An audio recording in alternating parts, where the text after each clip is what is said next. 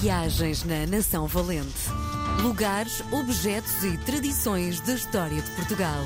Com Helder Reis. Dia de receber o meu professor. Ai não, que ele não gosta que se chame assim. Ai. Meu mestre Helder Reis. Com ele ficamos a olhar para o país através dos seus olhos. Tudo começou com a edição do livro Nação Valente, Lugares, Objetos e Tradições da História de Portugal.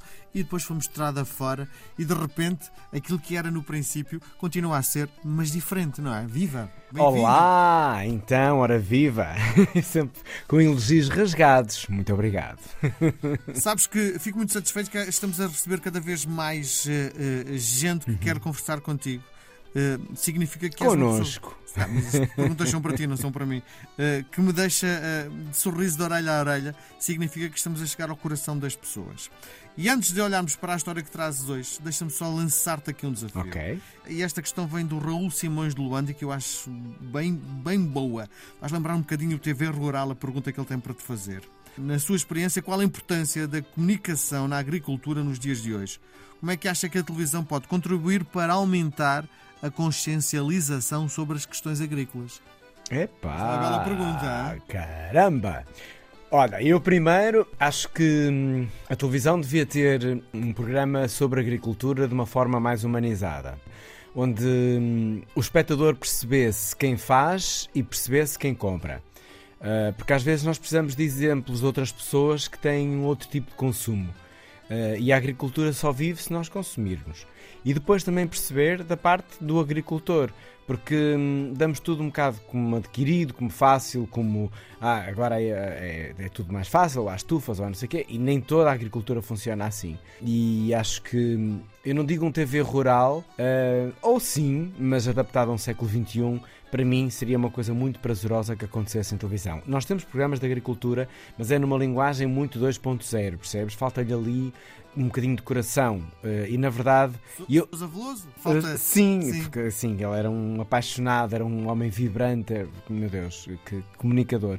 Ahm, mas eh, porque quando nós falamos de agricultura, por exemplo, eu já entrevistei centenas de agricultores. Eu nunca entrevistei um agricultor triste, Uhum. eh, frustrado, estressado, a despachar. Não, pelo contrário. E mostrar este lado também é muito importante. E depois vai-se refletir no produto final. E isto seria uma belíssima forma de comunicar a agricultura nacional. Porque hum, numa rápida pesquisa noticiosa, os países com maior desenvolvimento são os países com maior taxa de eh, implementação agrícola. E isto diz muito de um país. Sim, e é engraçado porque as pessoas olham para ti não só como um comunicador, mas também já como Um agricultor. agricultor. Isso deixa, já viste? Eu adoro. Para Sim. mim é assim.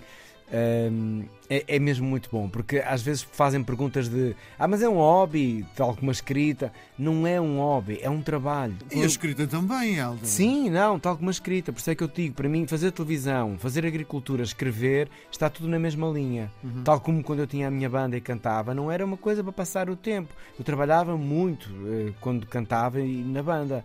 Por isso, eu não me meto. Para mim, hobby é cultivar eh, as minhas aromáticas em casa, sair com a máquina fotográfica e fazer umas fotografias, dar uma. Isso é um hobby. Ah, agora, estas coisas não, isto para mim é trabalho. Está tudo no mesmo nível de responsabilidade. Muito bem. O obviamente. que é que nos trazes hoje? Então, olha, eh, para até para cruzar um bocadinho com a agricultura, tenho uma sugestão eh, para saírem e para conhecerem esta nação valente. Hum, nós temos imensas reservas, imensos parques no nosso país. Eh, eu escolhi um que- porque gosto particularmente por uma grande singularidade que tem. Então estou-te a falar do Parque do Montezinho, hum, em Trás-os-Montes. É um parque extraordinário hum, porque é super verde, com árvores autóctones. Tu entras lá no parque eh, de Montezinho, que são 75 mil hectares, portanto não é um parquezinho, e ficas completamente absorvido por tanta natureza. E tem uma grande, grande singularidade, é que lá, e, e é um parque único no país por causa disso, porque há 92 aldeias integradas neste parque. E dessas 92 estamos a falar de 9 mil habitantes, cuja vida é cuidar do parque, porque vão à natureza buscar a subsistência, vão à natureza buscar o aquecimento. Ao fazer isto, estão a limpar a natureza, estão a preservar este parque de Montezinho hum, e ao mesmo tempo estão a fazer com que o visitante que vá experienciar um, abraço a uma árvore, um dia numa destas aldeias, perceber a gastronomia própria, uh, sei lá, a broa de castanha ou o pão de castanha. Enfim, há uma gastronomia muito própria nestas aldeias. Um, veja tudo arranjado, veja, veja a natureza, não como um jardim, mas aprumada, de modo a que não haja incêndios, eh, de modo a que não haja infestantes eh, e de modo a que haja uma preservação da natureza identitária, neste caso, de Trás-os-Montes.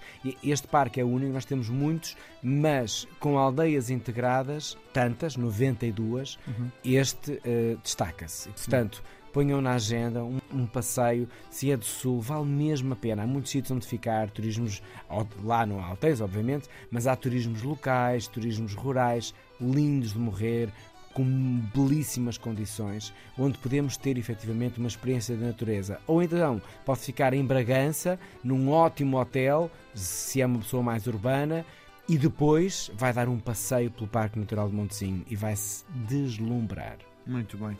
Fica onde já agora para fecharmos isto? Ele fica mesmo uh, em trás dos montes, portanto vai ali a Bragança, vai ali a Vinhais, portanto tem uma área geográfica de 75 mil hectares, podes entrar por vários lados, não tem portas, não é? Uhum. Uh, tem a localização, olha, já entrou no Parque de Montezinho, mas a minha sugestão é faça uma pesquisa no Google por que sítios é que lhe apetece estar ou conhecer, porque ir a Vinhais ou ir a Bragança é completamente distinto, não é? Conhece aquela terra, e depois pode mergulhar no parque e ver uma ou duas aldeias. Por exemplo, a aldeia mesmo de, de Montezinho, que vale a pena conhecer, é uma das, mas pode escolher e ver a identidade, como é que se vive ali. É incrível. Ele existe desde 1979 e desde essa data é preservado como tal, com esta relação harmoniosa entre o homem e a natureza. Muito bem. Nós voltamos a conversar na próxima semana. Bom ano, meu amigo. Enchi coração. Bom ano. Viagens na Nação Valente. Lugares, objetos e tradições da história de Portugal. Com Helder Reis.